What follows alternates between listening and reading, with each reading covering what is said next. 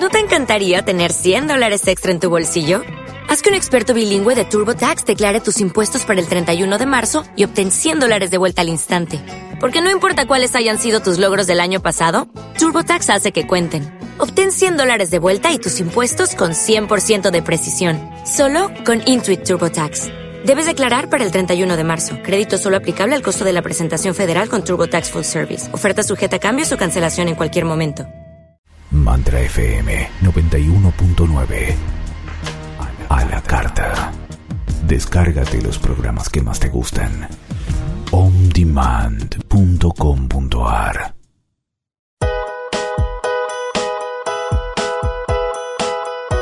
Economía del Ser. Un programa para pensar de modo interdisciplinario y más allá de ideologías y creencias, en favor de una economía de paz y de cooperación. Economía del Ser una oportunidad para repensar nuestros modos de vida, enfocando la atención hacia lo que queremos, revisando cómo nos relacionamos con el dinero, el entorno, el modo en que trabajamos y la conexión con nuestros dones y talentos, para redescubrir nuestro propósito. Economía del Ser, con la conducción y producción general de Martín Traverso y colaboradores. Agustín Andrade, Fabián Fiorito, Diego Giudice, Cintia Ortiz y Guido Iacobacci. Todos los lunes a las 18 horas Argentina, 16 horas México y 22 horas España. Economía del ser. El momento de ser nuestra mejor versión ha llegado. En el aire de Mantra FM 91.9.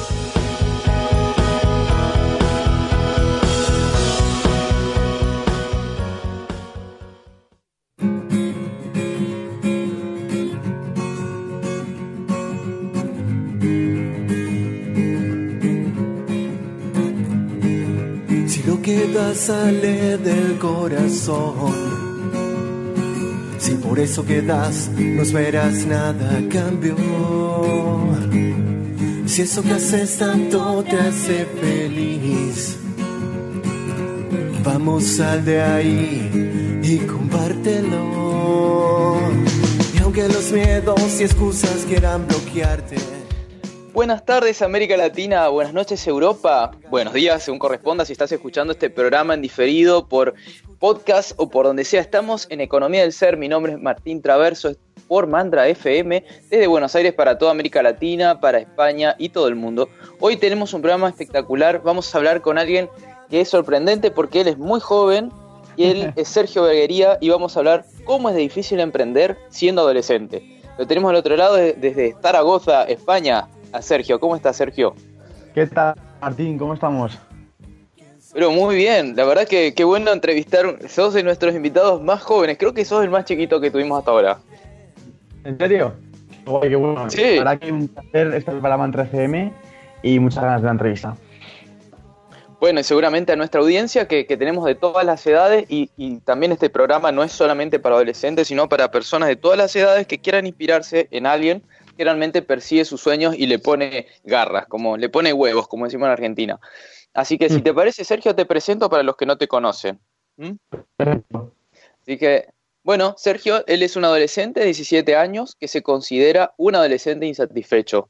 Creó el hashtag eh, Not Only a Student, que después nos va a contar qué es, y también vamos a explicar qué es hashtag, porque algunas personas no saben lo que es también, para agrupar en un movimiento a toda la gente que pensara igual y que al igual que él, creen que la edad no es un impedimento a la hora de perseguir sus sueños y objetivos. Y qué bueno que lo diga esto alguien con 17 años, ¿no?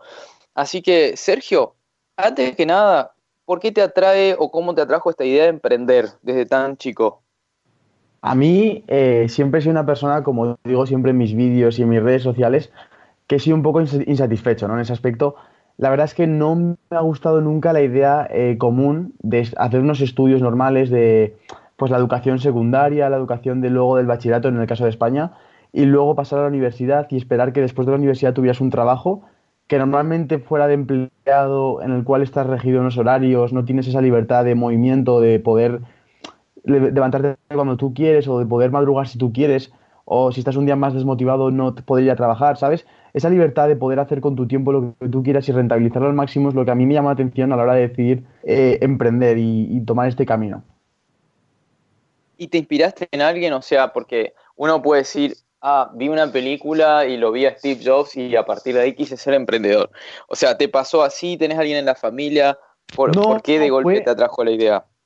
Sí, la, idea de, emprender eh, básicamente eh, fue en parte gracias a Internet, ¿no? O sea, las posibilidades que nos da YouTube hoy en día son una conexión brutal a, gran cantidad de gente que pueden llegar a ser incluso tus referentes. En mi caso, eh, un joven inglés que se llama Iman Gachi, no creo que nadie lo conozca, es un joven de, bueno, de 18 años que también, pues eso, tiene una edad parecida a la mía, me saca un año y el tío ha conseguido crear una agencia de marketing y publicidad muy exitosa, luego también con su marca personal, con su personal brand, eh, está consiguiendo facturar bastante dinero y el tío ha conseguido, pues eso, dejar, dejar el, instituto y dedicarse plenamente a su trabajo con 18 años, lo cual demuestra claramente lo que yo transmito, ¿no? Que, no es necesario realmente la universidad o los estudios para formarte el, futuro que quieres, que todo depende de la actitud. Que bien puedes llegar el camino de, todo el mundo, de la universidad y aún así triunfar, pero también si quieres, no es necesario al 100% en esos estudios. Vos sabés que eh, te cuento que yo tengo un libro escrito, el último, que es sobre los millennials, que es mi generación, que tenemos de 24 a 39 años en este momento. Y vos serías de la generación Z, no sé si escuchaste hablar de las generaciones. Sí, sí, a partir del 2000. Exactamente, o sea que tienen la generación Z entre 8 a 23 años, creo. O sea, los más seniors serían de 18 a 23. No, porque decir del 2000, yo, yo soy del 2001, por ejemplo, y tengo 18, eh, o sea, 18 años este, cumplo, este año cumplo. Entonces serían del 19, 20 años. Sería, sí, desde el año 96 hasta el 2010, más o ah, menos. Ah, desde, el, ah, desde el 96, vale, vale, guay. Exactamente, es como la generación que viene después de los millennials. Y, y, bueno, y algo yo lo observando, o sea, porque escribí un libro que es el más completo sobre los millennials y hablo un poco de la generación Z, que es tu generación, ¿no? Y algo que veo en tu generación y te pregunto a vos, eh, me parece que, ustedes, o sea, entre los 17 y los 20, 21 de esta generación Z, son más pragmáticos. O sea, nosotros los millennials tuvimos la idea de ir a la universidad y después hacer algo. En cambio, ustedes directamente es como que lo quieren todo tan rápido que se quieren ir directamente a emprender y hacer algo online. ¿Me equivoco?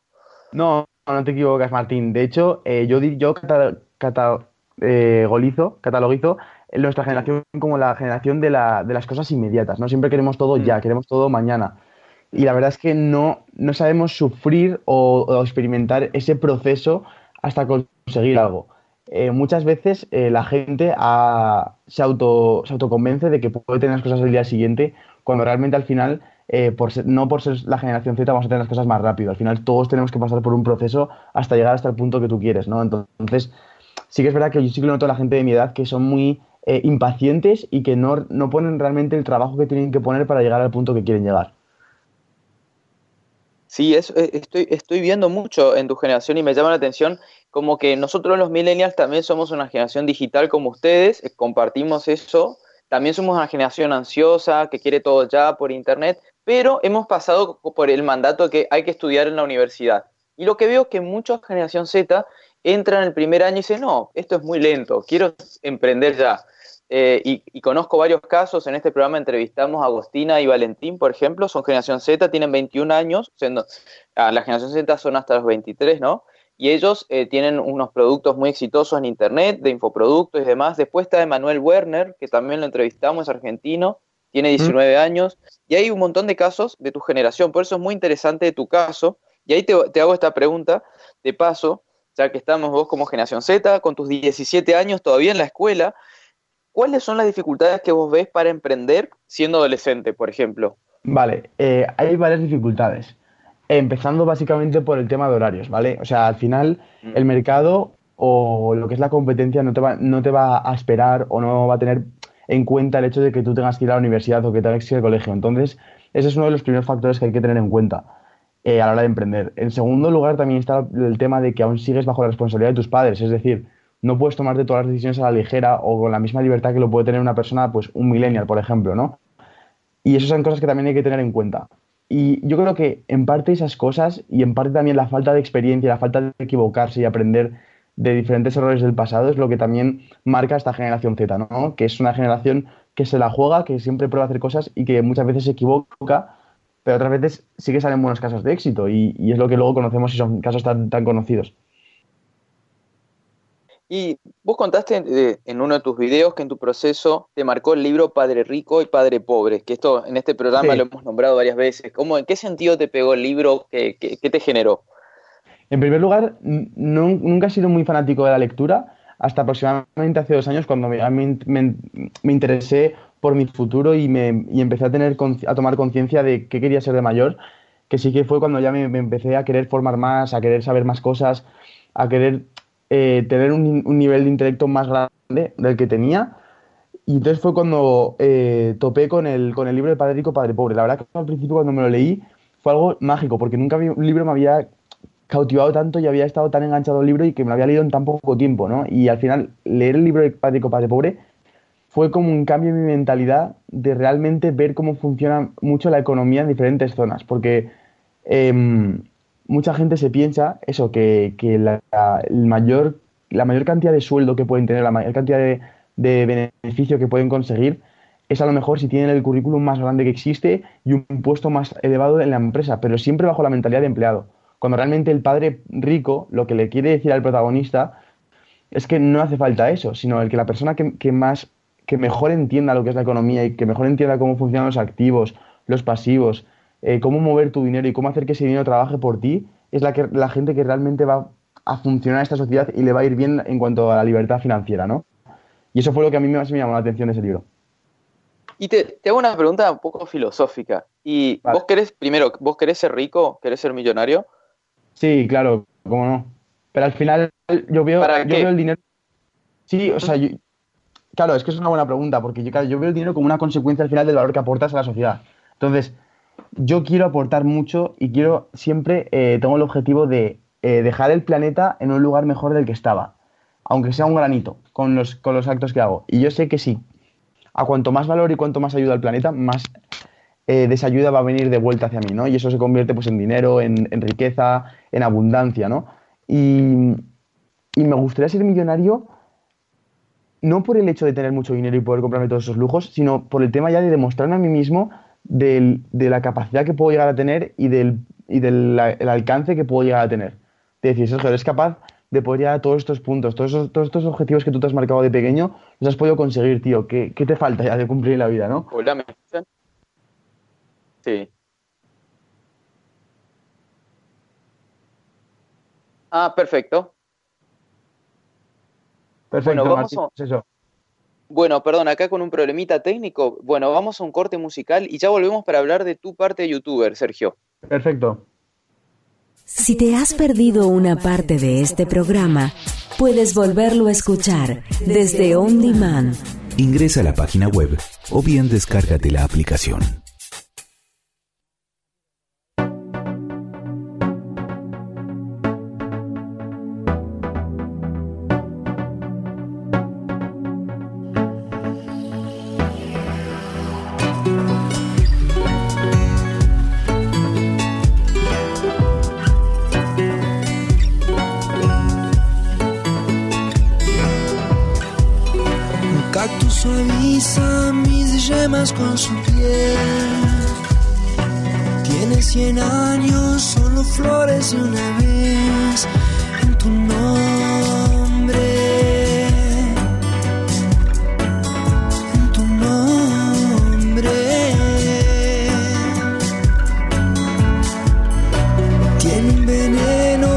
Amargo que la hiel Solo invocarte voy a convertirlo en miel.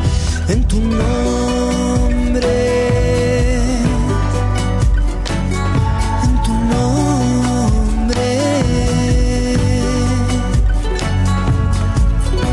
Cuando te busco no hay sitio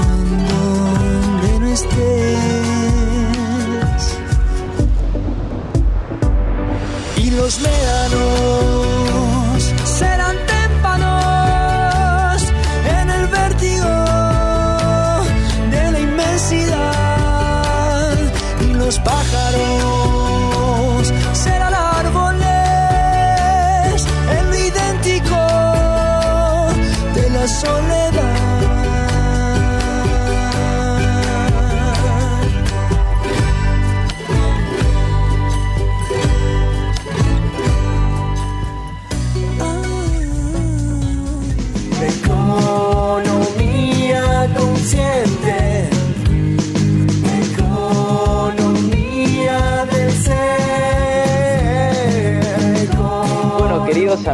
de Economía del Ser, estamos acá con este programa tan interesante con un chico muy inspirador, con un adolescente que es Sergio Berguería, Beguería, perdón, desde Zaragoza, España, contándonos cómo es difícil de emprender siendo adolescente. Muy interesante. Y ahora vamos a hablar un poco, Sergio, de tu parte de youtuber, que decís en tu perfil de Instagram, persigo mis sueños y lo grabo. Y en este sentido, comenzaste tu canal en enero del 2018 y menos de dos años y ya tenés más de 48 mil suscriptores. ¿Querés contar un poco al que está escuchando qué tipo de personas te siguen, qué tipo de videos realizás? Contanos un poco. Sí, claro. Eh, a ver, mi canal lo empecé el 2 de enero del 2018 y en primer lugar no tenía pensado el contenido definido que iba a hacer. Sí que tenía pensado que quería ser youtuber y que iba a luchar, pasara lo que pasara por conseguirlo, porque básicamente tuve la mentalidad de, de largo plazo y de paciencia, ¿no? Yo pensé, vale, me queda un año de instituto, eh, que es lo que hacemos aquí en España, supongo que allí también igual. Pues eh, digo, va, voy a empezar el YouTube aquí ahora y tengo este último año, incluso también tengo los cuatro años de la carrera de la universidad para poder intentar serlo. ¿Qué, ¿Qué, pasaría si no lo consigo? Que me quedaría igual que el resto de mis compañeros de mi clase. Entonces no perdería nada para intentarlo. Entonces, partiendo por ahí, ya esa motivación la tenía extra. Poco a poco fui subiendo vídeos. La verdad que al principio era muy malo subiendo vídeos, no sabía editar, no sabía qué contenido subir. Y poco a poco fui, eh, fui probando, fui, fui cambiando de contenido, un poco fitness, luego un poco motivacional, luego un poco tal. Y poco, a poco La típica, ¿no te da vergüenza? ¿No te da vergüenza con tus compañeros que te miren los primeros videos? Siempre, siempre yo creo que el principal problema por el que la gente nos lanza en redes sociales es por el qué dirán la gente. ¿Qué dirá tu mm. círculo cercano? ¿Qué pensarán de ti? Yo creo que en cuanto superas la barrera esa de pensar que, que no, nadie te va a criticar por luchar tus sueños, nadie te va a mirar mal, no estás haciendo nada malo a nadie por luchar por lo que tú quieres, eh, antes te irá bien y antes podrás dar el máximo de ti en, el contenido que haces. Yo, el momento que me di cuenta que no hacía daño a nadie, que simplemente eh, pues estaba yo pues, luchando por lo que yo quería, ya fue cuando ya cambié el chip y, di el máximo en mi contenido, di el máximo en mi rendimiento en los vídeos y fue cuando mejor me fue. Y poco a poco fue eso, fue que al final de 2018 poco a poco fui probando contenido y poco a poco me fui orientando al contenido estudiantil. Eh, siempre me ha gustado contar mi vida y contar en qué ando movido porque yo pienso que esa es la mejor forma de eh, atraer a la gente, de que les cuentes tu progreso y cómo vas tú luchando por tus objetivos.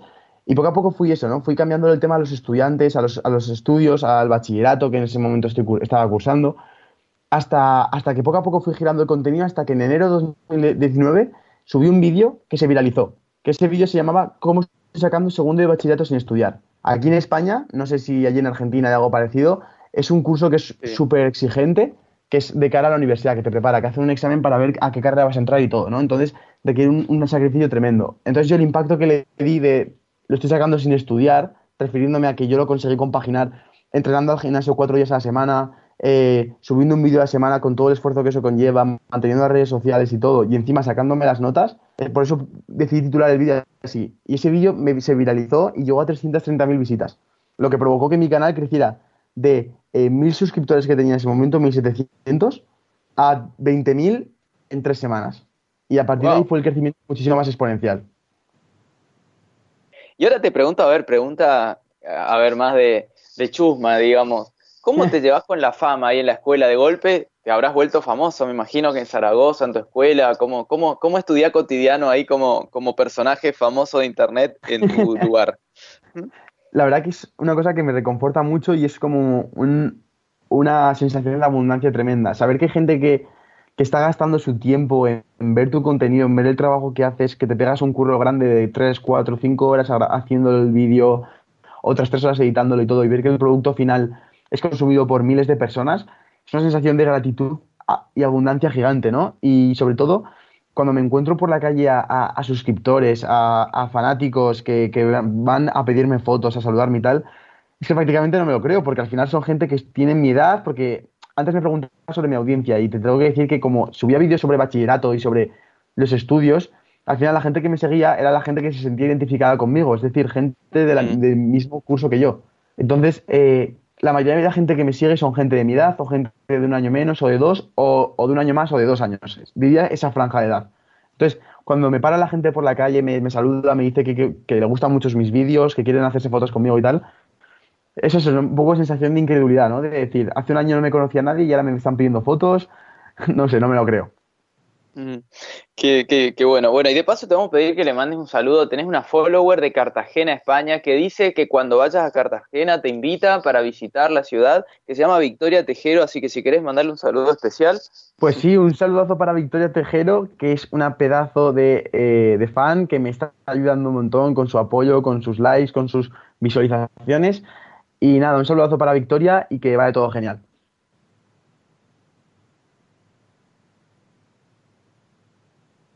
Bueno, muchas gracias. Muchas gracias, Sergio. Y otra, también te quería decir, o sea, todo lo que vos contás no solamente puede inspirar a alguien de, tu edad, porque como decías, todos los miedos de, hacer un canal de YouTube, eso le puede pasar a cualquiera de cualquier edad, y en este momento nos puede escuchar, puede estar escuchando a alguien que tenga 30 años, 40, 50, 60, y también quiere ser youtuber. Así que también es muy inspirador ver si alguien con 17 años se animó, eh, cualquiera también se puede animar, o sea, no hay impedimentos. Exacto. Y en tu, en tu Instagram vos también tenés muchos suscriptores, tenés más de 21.000 suscriptores y entre ambas redes me gustaría saber si tenés algún objetivo como emprendedor o lo haces solo como hobby.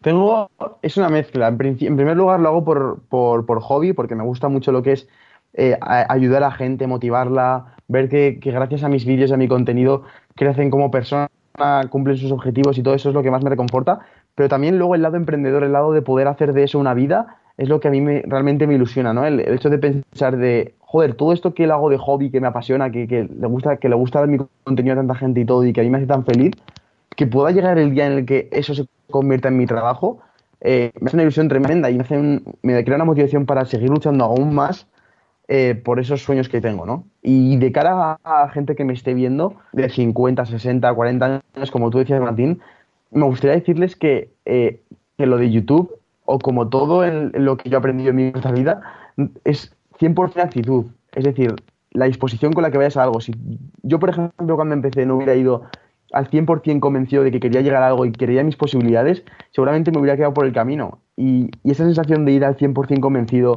no, no me importarme la rapidez con la que lo conseguía, ¿no? Porque a lo mejor mucha gente quiere el, éxito instantáneo y cuando se dieran cuenta de que un vídeo tardas ocho horas en hacerlo en total entre producción y tal. Y subir ese vídeo todas las semanas, pase lo que pase, cortes una relación, te, operen de la pierna, eh, tengas exámenes finales, pase lo que pase, tengas que estar ahí y sin ningún tipo de resultado, eh, ahí se darán cuenta de que realmente la vida las cosas no pasan porque de la noche a la mañana, pasan cuando, cuando tienes un progreso y cuando tienes un trabajo detrás. Y como todo, si se le da el 100% y se da tu máximo de ganas y tu capacidad para mejorar y tus ganas de siempre querer escalar y querer hacerlo todo mejor y que quede todo mejor, se puede hacer, ¿no? Eh, seas, tengas 62 años, 50, 40, 30, 10 años, los que sean. Sí, ¿y de dónde sacas todas esas pilas, Sergio? O sea, con tu edad, bueno, también puede ser, eh, estás en un momento de mucha energía, pero ¿tenés momentos así bajones, momentos que estás medio depre? Sí, sí, como todo, yo creo que también tenemos momentos de, bajón, sobre todo momentos en los que yo realmente consigo cosas, pero soy tan tan ambicioso que a lo mejor no cubro todas mis, expectativas y me, frustro, me pienso que a lo mejor eh, no estoy consiguiendo todo lo que podría conseguir con mi edad. Pero bueno, luego también es juego mental y, el entrenamiento que hagas mental de decir, va, eso siempre tienes que estar agradecido por lo que estás consiguiendo ahora y a partir de aquí, después de agradecer esto, seguir queriendo más, pero siempre bajo el punto de vista humilde y bajo el punto de vista de decir que todo lo que has conseguido es por un trabajo que has hecho detrás y también tienes que parar un poco a, oler las flores, a apreciar todo el trabajo que has tenido. Es así, hablas como alguien de, mucha más edad que tu edad, seguro te lo habrán dicho. sí, sí, y seguro vas va en esa dirección. Vos es que a mí me pasaba lo mismo cuando era chico, me sentía un, viejo en cuerpo de joven. Y, y, ahora, y ahora que estoy, tengo 34, me siento más pendejo, me siento más para abajo, nos estamos haciendo más jóvenes. Pero bueno, ya te va a pasar. Y contaste vos en tus videos también que descubriste el personal brand, o sea, la marca personal, el mundo del autodesarrollo, y que eso te cambió. ¿Querés compartirnos un poco? Me parece fascinante el mundo de la personal brand. Te explico. Eh, cada persona tiene un talento y tiene un potencial dentro o, un talento para enseñar al mundo. Y a día de hoy, en el siglo XXI, no sé si esto en el siglo XIX podría ser de alguna manera o supongo que sería el triple o el cuádruple de difícil, pero ahora que tenemos la oportunidad que tenemos, estamos yo creo que en la mejor época de la, de la historia para poder eh, llegar a lo que queremos en la vida. Me explico. ahora mismo todo el mundo tenemos en nuestros bolsillos teléfonos móviles, que estos teléfonos móviles nos pueden conectar con gente, por ejemplo, ahora mismo de Argentina, desde España, o de Ecuador, o de Estados Unidos, o de China, y encima tengas plataformas gratuitas en las que te permitan subir contenido que pueda llegar a todas esas personas, es que ya simplemente va a depender de ti y de tus actos el hecho de que llegues a un punto u otro, ¿no? Exacto. Hola, ¿me escuchás, Exacto. Sergio? Sí, te escucho, Martín. Entonces, lo que yo quería decir con la persona es eso, que, que, que todas las oportunidades que tenemos con, con las tecnologías y con todo, es lo que te permite crecer una personal brand, crecer una marca personal. En tu nombre, en mi caso, eso es ya la gente lo asocia con, con conceptos, con valores, y, eso es, está en manos de cualquiera, simplemente hay que saber dar la oportunidad y, luchar por ello. Exacto, sí, estamos en un momento donde la, marca personal es, es muy importante. Y te pregunto también, ¿qué pensás? Porque por ahí decís, bueno, sos Sergio Beguería y nada más, ¿sirve? ¿O Sergio Beguería asociado a algo? ¿Cómo sería? Sí, la gente lo asocia mucho al, al Not Only a Student, ¿no? Al movimiento que he creado. Ah. Bueno, eso, y con eso me das pie, vamos a ir a, a un corte musical y vamos a volver para hablar de qué es Not Only Student, el movimiento que estaba creando Sergio desde Internet. Ya volvemos. Este programa vale la pena volverlo a escuchar. Descárgate el podcast On Demand.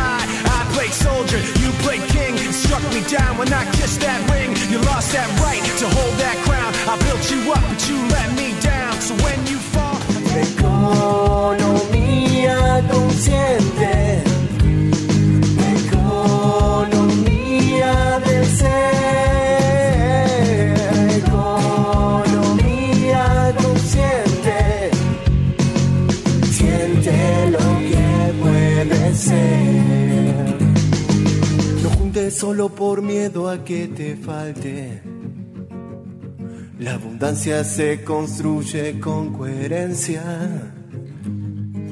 Vayamos más allá de las formas y creer. Bueno, querida audiencia, aquí seguimos en este super programa hablando de cómo es difícil emprender siendo adolescente con Sergio Beguería, con tan solo 17 años que ha creado un movimiento en internet, que es un youtuber exitoso con más de 40.000 suscriptores, con más de 21.000 suscriptores en Instagram y con tan solo 17 años. Sí, escuchaste bien, mientras está en la escuela, como cualquier persona común, también tiene este otro lado. Así que ahora, Sergio, contanos un poco de qué, se trata esto, este movimiento, este hashtag de Not Only Student. Sí, el movimiento de Not Only Student surgió eh, a, raíz de, un pensamiento que tuve con, dos amigos míos. Yo estaba en, el recreo y nos parábamos a observar siempre a la gente que teníamos alrededor de nuestra generación. Y siempre teníamos el mismo pensamiento de decir, tío, ¿por qué la gente no se preocupa nada por su futuro? ¿Por qué no se, no se preocupa nada por qué, van a ser, qué va a ser de su vida cuando tengan 30, 40 años? Entonces, a raíz de ahí empezamos a pensar de decir, joder, seguro que hay gente que también piensa como nosotros, seguro que hay gente que también está rodeada por las mismas cosas. Y poco a poco dijimos, eh, fuimos quedando más veces respecto a este tema, eh, comentándolo más, hasta que al final dimos con, con la idea de poder eh, etiquetar a esta gente y, y hacerla formar parte de un grupo para que no se sintieran solos y marginados, en el cual reunir a toda esta gente que tiene esos pensamientos de que, de que por el hecho de tener 15, 14, 16, 17, 21 años y aún estén estudiando, no tiene nada que ver con el hecho de que puedan ya empezar a luchar por la vida que quieren y de hecho que es lo que más recomendamos nosotros y que también que se sientan un poco diferentes a la, generación nuestra, que no tengan su principal foco en salir de fiesta, en pasárselo bien y todo eso, sino que también están enfocados, aparte de en pasarlo bien, en tener un futuro como el que sueñan y luchar por él. Entonces a raíz de ahí fue, fue, fue el de, de donde salió el movimiento de, de Not Only a Student, que como su nombre dice, es que no solo somos estudiantes, somos algo más. En mi caso, por ejemplo, me dio por el tema de YouTube y por el tema de, las redes sociales, de la motivación, de compartir mi camino, pero en otros casos puede ser, por ejemplo, porque es un cantante y compagina sus estudios con sus, con sus estudios musicales, con sus vídeos cantando, con, bueno, con la persecución del sueño de vivir de la música. Otro caso puede ser un futbolista, un deportista, un jugador de baloncesto, eh, un bailarín, cualquier cosa, ¿no? Cualquier persona que, que mientras esté estudiando y mientras esté haciendo la vida de cualquier adolescente normal, tiene un, como un, otra cara de la moneda, ¿no? Como Superman, y, también eh, se dedica a hacer eso y se dedica a perseguir como sus sueños a tan temprana edad. Y te hago una pregunta también de recordando mi adolescencia, ¿no? A tu edad. Eh, cuando en, tu edad o en la adolescencia siempre está el problema que como que son muy duros los chicos, o sea, cuando uno hace algo y se aleja un poco de la masa, te critican y, y tenés que ser fuerte de autoestima. U otra cosa es cuando uno pasa a la universidad y uno ya es más, ya tiene una individualidad más marcada, pero hasta, hasta que uno no sale, veo que, hay esa dificultad. Te quisiera preguntar a vos, ¿cómo, ¿cómo te pasó a vos? Si te costó o sos alguien que tiene una personalidad fuerte o ves que esto es difícil, eh, el, poder animarse a cumplir los sueños y hacer algo diferente de lo que están haciendo los otros. Sí, a ver, eh, yo siempre lo tengo en cuenta y siempre tengo en cuenta de que yo nunca he tenido problemas de, relaciones sociales, siempre he tenido muchos amigos, siempre he tenido una personalidad muy fuerte y muy resistente ante este tipo de posibles críticas y tal. Pero también puedo entender a posibles personas que, que se sientan un poco, pues eso, ¿no? Eh, eh, sin fuerza para poder aguantar las críticas, los comentarios, las envidias y todo eso, que al final, a cuanto más, a cuanto más jóvenes somos, peores son. Y sobre todo, no sé en sociedades como la Argentina o la alemana, que está Martín, eh, pasa eso también, pero en el caso de la española es una envidia fea, una envidia muy mala. ¿Por qué? Porque cuando una persona intenta destacar respecto a la media, eh, la otra persona no, se, tiene el pensamiento de, ¡joa, qué bueno que estás luchando por esto! Yo también quiero tener esa mentalidad, yo también me gustaría ser así. No, no, la mayoría de casos suele ser un pensamiento de decir, este tío quién se cree, a dónde quiere ir, así que no, no, tú ven con nosotros a la mediocridad, ven con nosotros a, a la línea donde estamos todos metidos y no intentes destacar porque no queremos que tú, a ti te vaya bien en la vida y a mí no.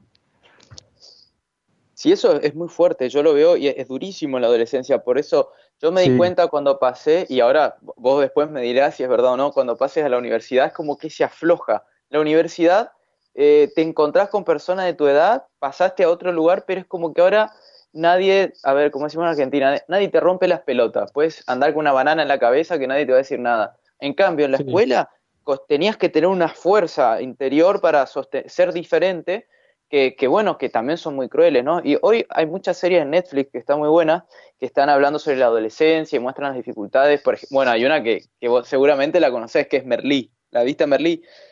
Sí, se la he he oído hablar de ella. Sí, es muy buena. En Argentina tuvo mucho éxito y, y muestra también la crueldad de los adolescentes y otras más, eh, cómo el ser diferente eh, te, te marca eso, ¿no? De- y también en esto me gustaría que, le hagas un comentario porque puede estar escuchando algún padre también de, de- chicos de tu edad. ¿Qué le recomendarías, por ejemplo, a esos padres o qué, qué diálogo tengan con sus hijos para impulsarlos a que se animen a hacer lo que a ellos les gusta, incluso aunque los critiquen los compañeros o cómo, cómo lidiar con eso? Yo creo que la principal función de un padre o de una madre tiene que ser la de, uno, consejo y dos, apoyo. Es decir, el padre puede, puede aconsejar lo que él piensa que es mejor para el hijo, pero nunca va a poder imponerlo. No sé si me explico. Por ejemplo, eh, si, para, si un padre para un hijo tiene la voluntad de que sea abogado, puede aconsejarle o puede decirle que le gustaría mucho que fuera abogado por tanto y por, o sea, por tal y por tal pero nunca va a poder imponerle que sea un abogado, porque al final el que decide sobre su vida es, el hijo y el que tiene que tener la felicidad de su hijo. Respecto a las críticas y cómo aguantarlas, yo siempre hablo de que eh, los padres tienen que tener esa, esa visión de, de maestro, de, de- de mentor, de decirles, eh, eh, cariño, no estás por el camino equivocado por el hecho de luchar por tus objetivos, de hecho son ellos los que están retrasándose de ti y, y el hecho de que te estén criticando, te están hablando mal de ti porque están viendo que tú estás intentando destacar y que ellos no, y no quieren que tú seas diferente a ellos y que tú estés por encima de ellos. Entonces, siempre eh, la mentalidad más importante que yo tengo que ver con estas cosas es la mentalidad de burbuja, de ser capaz de aislarte de todos estos comentarios y de simplemente tú creer en tus propias posibilidades y de tú creer en, lo- en tu potencial y en lo que eres capaz de hacer. Sí, qué, qué bueno eh, escucharte, Sergio, la verdad, que, y, y me remonto un poco a la secundaria, a la escuela secundaria, y veo la crueldad y lo veo en otras personas. Yo en mi caso tuve un poco de personalidad como vos y me animé a hacer cosas diferentes Qué a lo bueno. establecido, a pesar de que me critiquen. Eh, me acuerdo que estaba en el Rotary Club, que, que, me- que fue el Rotary Club más grande de Sudamérica, éramos 70 personas, y yo siempre tuve perfil de liderazgo y estuve en el área de relaciones internacionales, coordinando intercambistas, después me fui a Brasil, y siempre estaba en esas cosas porque me gustaban, ¿no? Pero me criticaban.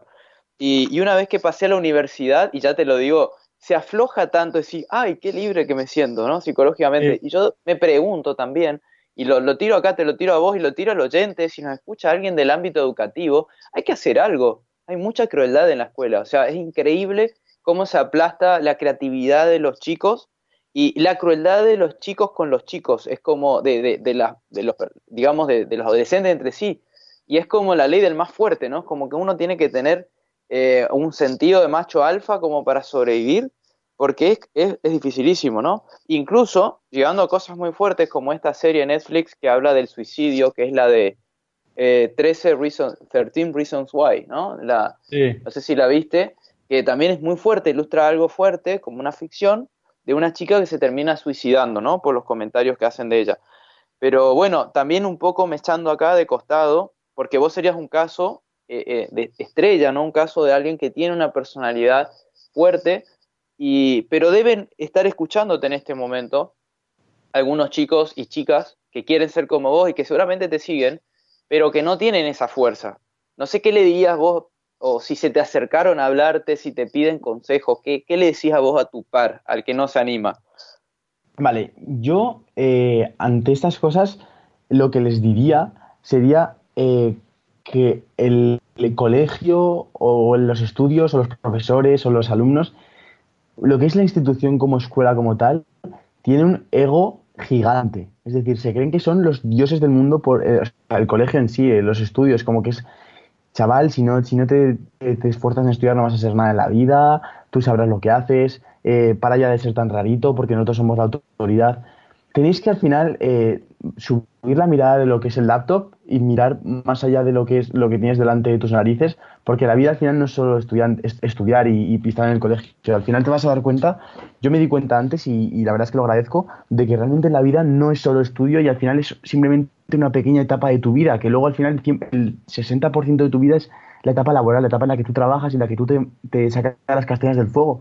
Y cuando tú tengas 24, 25, 26, 27 años, por ejemplo, porque es una edad joven, ya no te vas a acordar de lo que era el colegio, ya no te vas a acordar de tus antiguos compañeros, de tus antiguos profesores, simplemente tendrás una vieja visión. Así que toda esta situación que tú das tanta importancia ahora de, de- del colegio, de los estudios, de los profesores, de los compañeros, de su opinión al respecto de lo que haces, tienes que pasar olímpicamente de eso porque de aquí a 10 años va a ser simplemente algo anecdótico, ¿no? Y lo que va, y lo que va a quedar contigo va a ser tus actos que has hecho hasta ese momento y tú. Qué bueno. Y, y obviamente no puedo dejar de preguntarte cómo alguien que te esté escuchando puede estar diciendo cómo este chico tan joven, este chaval, como dicen en España, eh, se plantea tan temprano estas cuestiones. O sea, que algo que pasó en tu vida o es tu personalidad, ¿tuviste algún suceso importante, clave que te marcó para que hoy pienses como pensás?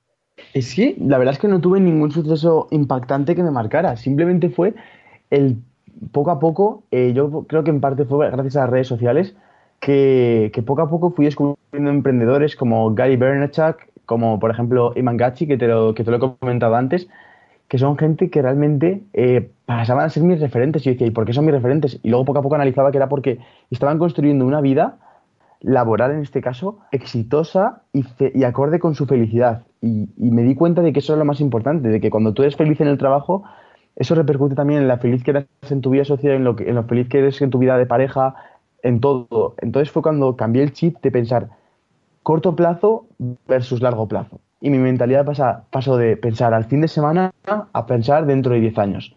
Y a pensar en que los actos que hacía ahora no eran destinados al fin de semana, sino que eran destinados a dentro de 10 años. Le quité importancia a lo que, a que si esta chica que me gustaba me la conseguía ligar o no, porque me daba cuenta de que en dos años ya no me iba a acordar de ella. Empecé a quitarle importancia a que eh, si este chico se había portado mal conmigo del colegio o se había, me había cabreado con él porque sabía que en tres años o cuatro simplemente iba a ser un pequeño recuerdo de esa persona. Fue ese cambio de chip de pensar, de en vez de pensar a corto plazo, empezar a pensar a largo plazo y empezar, y empezar a pensar sobre mi futuro, lo que hizo cambiar toda la situación. Y una pregunta también que de, de chusma, ¿viste? Como decimos en Argentina. Eh, ¿Y tus padres qué piensan de esto? ¿Te apoyan? ¿No? ¿Dicen es una locura? ¿O cómo, cómo lo ven? La verdad es que la situación de los padres es una situación complicada porque los padres, como no, eh, quieren mucho a sus hijos y siempre van a tender a la protección. Entonces, no te puedes quejar respecto a un padre de que intente proteger a su hijo porque es, es un acto que es instintivo, yo creo. Entonces, ahí es donde tiene que entrar el hijo, el, el adolescente, el chaval, como decimos en España, eh, tiene que entrar su fuerza de, de- de- de decisión ya, de, tomar una, de- una madurez, de decir, vale, entiendo y tengo empatía con vosotros de que queréis protegerme y de que queráis que mi futuro sea lo mejor posible, lo más eh, cómodo y sostenible posible. Pero también, aparte de eso, tengo una vida y tengo unos sueños que cumplir y un potencial al que llegar. Entonces, entiendo vuestro lado conformista y vuestro lado de seguridad, pero también quiero ser un poco loco, quiero ser un poco atrevido, quiero luchar por eso. Y entonces, repasando un poco el título de este programa, que es Las dificultades, cómo es difícil de emprender siendo adolescente. Para vos, ¿cuál sería entonces la mayor dificultad para emprender por el hecho de ser adolescente? Para mí, la mayor dificultad que, tiene un emprendedor adolescente es la actitud. En el momento en el que cambian el juego mental, en el momento en el que cambian la actitud respecto a cómo ven la situación, la actitud en cuanto a que la gente, eh, los estudiantes, por ejemplo, se piensan que por simplemente el hecho de ir al colegio, de ir a la universidad, ya han cumplido con su labor eh, como de responsabilidad en un día, cuando realmente están, es todo lo contrario, que simplemente son ellos los que, han, los que han decidido invertir parte de su tiempo en ir a esos estudios para labrarse ese futuro, que si esos estudios no le añades un trabajo detrás, no van a llegar a nada. No se dan cuenta de eso y no se dan cuenta de que la actitud no se basa en que yo me esfuerzo por ir a clase y atiendo las clases y hago estos exámenes y ya me merezco por todo este esfuerzo, que le he metido, me merezco unas- unos resultados. No, no, tienes que pensar que esos estudios los has elegido tú porque sabes que te van a ayudar más para encontrar el trabajo, pero no es nada, no es nada seguro. Entonces, el principal problema que tiene un emprendedor joven es la actitud de la gente, la actitud de, de- de los chavales. De, de que, de que terminen, de que paren de pensar ya en que, en que por el hecho de estudiar tengan todo ya eh, merecido y que se paren a pensar en que realmente el trabajar duro no es ir de 9 a 5 al, al colegio. Es ir de 9 a 5 al colegio y luego estar 4 horas en tu casa trabajando por ese proyecto que tienes y ese sueño que tienes. Eso es trabajo duro. Mira, hablas como los grandes emprendedores, ¿no? Eh, siempre este tema de la actitud, o algunos, la- muchos les llaman la actitud emprendedora o les llaman el, el gen emprendedor, ¿no? Eh, Mm. También en, en Argentina tenemos un, eh, un inspirador de emprendedores que, que siempre habla, y vos es que en este momento no me estoy acordando el nombre, ya se me va a venir, como dice una famosa argentina, se llama Mirta Legrand, dice hay que dejar la palabra que ya va a venir. Bueno, este, este emprendedor que no me acuerdo el nombre, que es uno de los más famosos de Argentina, siempre dice que, que lo principal es el espíritu emprendedor. O sea, uno tiene que tener estas ganas de perseguir sus sueños porque lo que te va a mantener eh, es como decir, pa- para atravesar las tormentas, que las cosas no te salen bien eh, y demás, es tu- tus ganas de, de seguir ese sueño. Porque en el medio, uno cuando hace algo, fracasa, o sea, te, no ganas dinero, tenés que poner plata, eh, o te critican, y después de un año, dos, tres o cinco, cuando sos exitoso te dicen, ¡ay, qué bueno! Pero no vieron todo lo que atravesaste en el medio. Entonces ahí está ese, ese espíritu emprendedor. Y acá lo relaciono con algo, eh, mientras trato de acordarme el nombre de, de este emprendedor famoso argentino. Claro, Eh, eh, ¿cómo se- vos también hiciste un gran cambio físico? O sea, vos también en la adolescencia, sí, hiciste un cambio, pasa- el estirón, cambiaste la voz, me imagino, ¿no? Y decías que tuviste, eh, en uno de tus videos, tuviste una lesión jugando al fútbol en 2014, una lesión de rodilla, eso te cambió y además eras medio gordito y pasaste a tener un cuerpo ejemplar ahora con las abdominales marcadas, todos tenés una foto en Instagram ahí que veo que te pone un montón de me gustas, así que ahí me imagino a tus seguidoras ahí que debes tener a, a- a rolete, ¿no? Y, pero lo que, lo que me interesa de esto, más allá de, de la parte corporal, que hoy hablamos más de emprendedor, que vos decías que empezaste a confiar más en vos mismo y te diste cuenta que no podías cambiar solo tu físico, sino cualquier cosa. O sea, con rutina, con objetivos y constancia. O sea, lo hiciste con tu cuerpo y te diste cuenta que eso lo puedes llevar a otros ámbitos. ¿Cómo, cómo fue eso? Con- Contanos un poco que eso está buenísimo. Vale, eh, a ver, eh, yo con 12 años, o 13 años, no me acuerdo muy bien cómo, me estaba jugando al fútbol, que era en ese momento mi pasión y lo que dedicaba todos mis esfuerzos por mejorar. Y, un, y, me, y en un partido me lesioné de la rodilla. Esta lesión afectó mi zona de crecimiento, por lo que provocó que eh, al recuperarme de esa lesión causara otras lesiones, me tuviera que operar más veces para poder arreglar las imperfecciones de las otras operaciones y todo eso, lo que provocó que acabé dejando mi carrera futbolística, ¿no? A raíz de eso, a raíz de dejar la, la carrera futbolística, eh, estamos hablando de hace 3, 4 años, que aún seguía teniendo un cuerpo y una cara y una voz de niño pequeño, de, de preadolescente. Y ahí fue cuando pegó el tirón. Entonces, se sumó el hecho de que pegué el tirón con el, con el hecho de que empezara a entrenar en el gimnasio, por influencia de mi hermano y de mi padre y de todo. Entonces, poco a poco fui empezando a entrenar y no me di cuenta de los beneficios que me iba a traer esta decisión que había tomado. ¿Por qué? Porque poco a poco empecé a entrenar más y empecé a ver mini resultados. Pero en mi cabeza esos, esos mini resultados se ampliaban gigantemente, o sea, de una forma gigante, y me veía genial, me sentía súper a gusto conmigo mismo y cada vez mejor y cada vez mejor. Y era un hambre de triunfar alucinante. ¿Y qué pasó?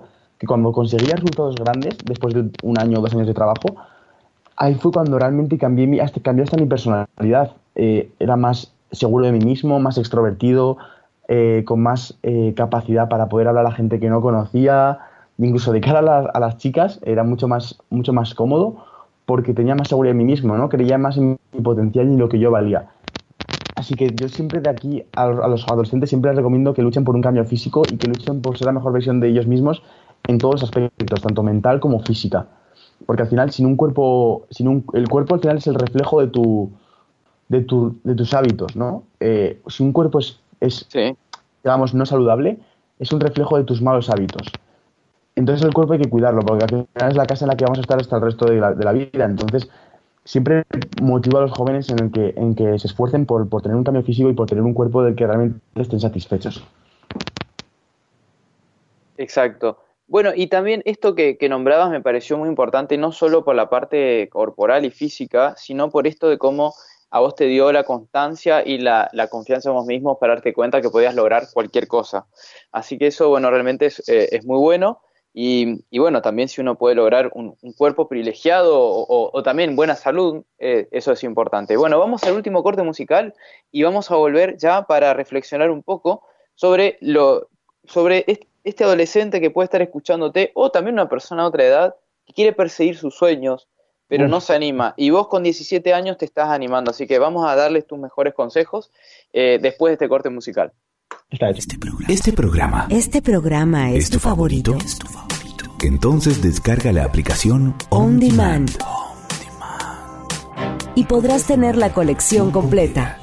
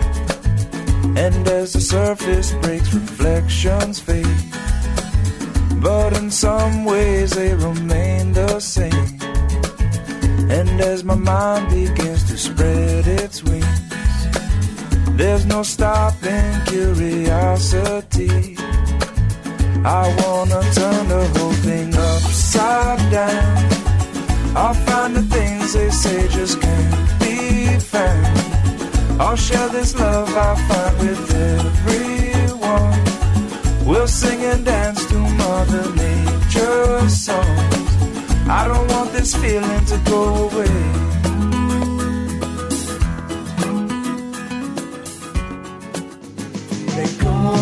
Economía consciente.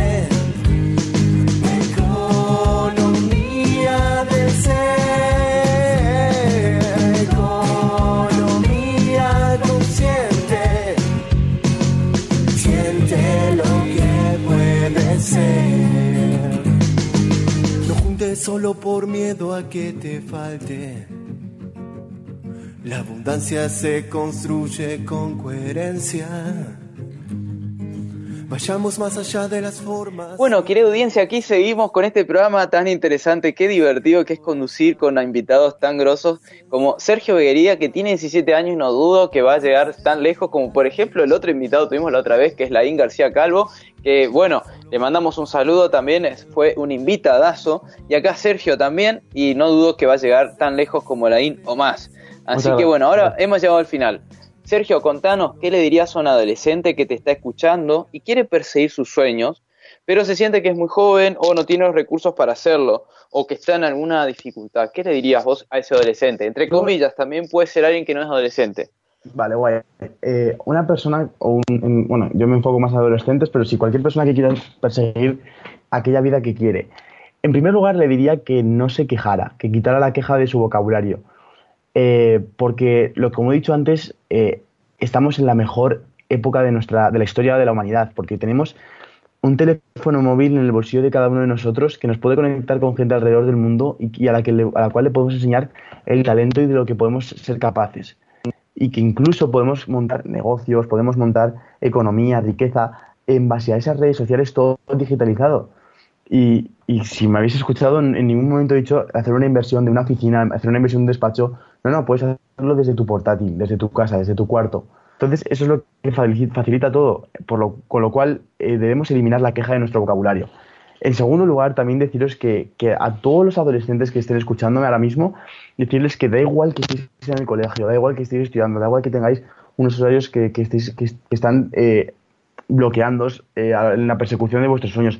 Todos hemos tenido esas dificultades.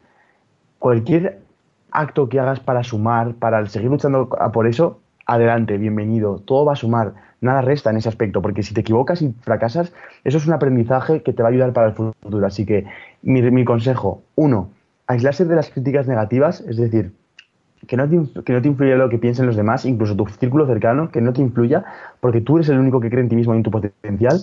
Dos, que actúe, que se lance, que se mueva, que, que haga cosas, que, que actúe y que se equivoque, y que falle, y que falle, para que de esos errores aprenda y salga una nueva versión de sí mismo.